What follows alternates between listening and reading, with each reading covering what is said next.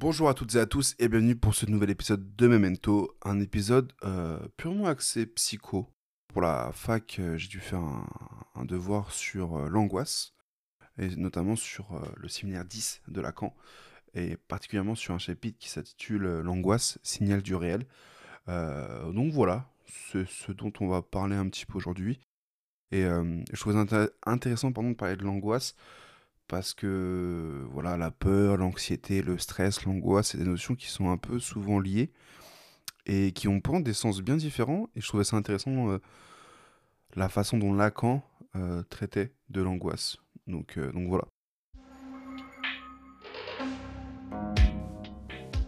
Du coup, dans, dans ce texte, Lacan va cherche à, à développer l'idée selon laquelle en fait le fait de ressentir de l'angoisse va être un marqueur du réel et va poser la frontière avec ce qu'on appelle le signifiant. Donc on va en reparler un petit peu après, mais euh, il y a trois parties dans ce chapitre-là, mais je vais m'intéresser qu'à une seule, puisqu'après il part un peu en couille et ça devient un peu trop compliqué à comprendre, je trouve. On parle notamment de phallus qui deviennent mous. C'est sûrement très clair dans sa tête quand il l'écrit. À la lecture, c'est un peu plus compliqué. Et là, à le réexpliquer à l'oral, c'est encore plus galère, donc on va éviter ça, tout simplement. Donc voilà. Donc pour la première partie, Lacan se, se pose, se repose, pardon, se base sur des écrits d'un écrivain euh, qui s'appelle Anton Tchekhov, qui est donc un écrivain russe, il me semble. Et oui, effectivement, c'est un écrivain russe, Anton Tchekhov, qui en 86 publie euh, une série de textes qu'il va appeler euh, Frayeur. En tout cas, c'est comme ça que c'est traduit en français. Donc, il, y- il y expose en fait des situations dans lesquelles il a ressenti de la peur. Voilà, il a ressenti de la frayeur.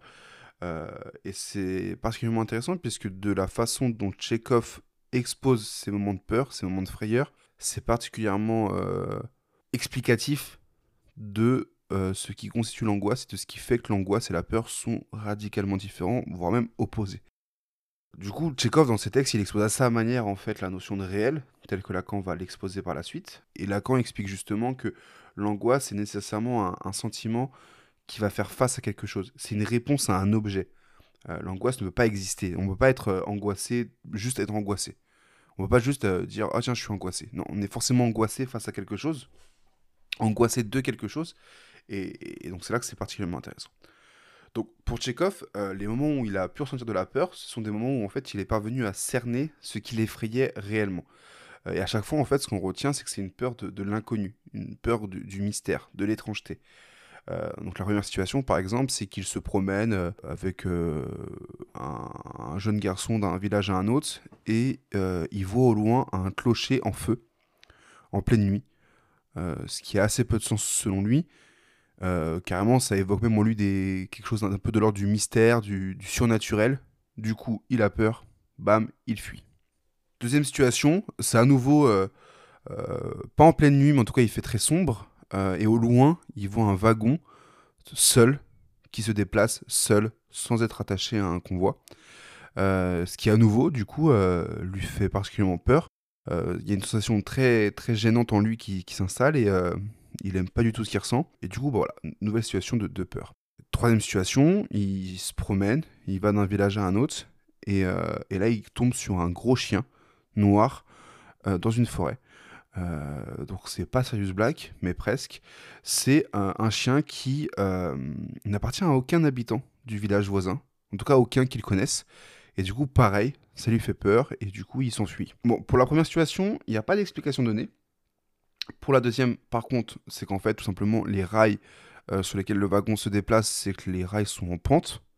Donc forcément, le wagon, il s'est, le wagon s'est détaché d'un convoi, et du coup, il se déplace tout seul parce que bah, c'est en pente, tout simplement. Et la troisième, c'est qu'en fait, le chien, bah, c'est le chien d'un ami qu'il est parti visiter, et il savait pas qu'il avait un chien.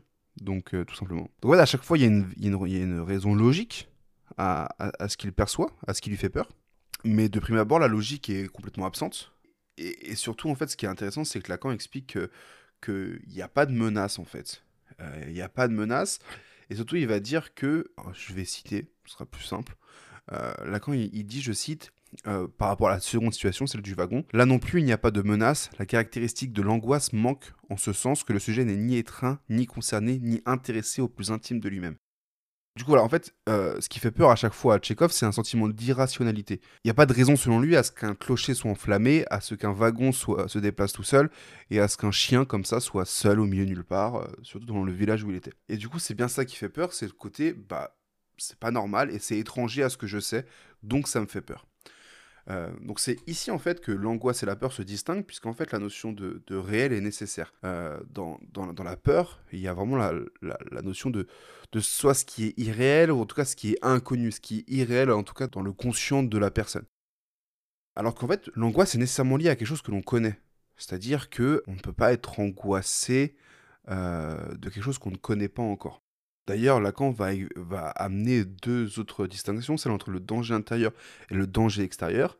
Donc le danger perçu, par Tchekhov est extérieur.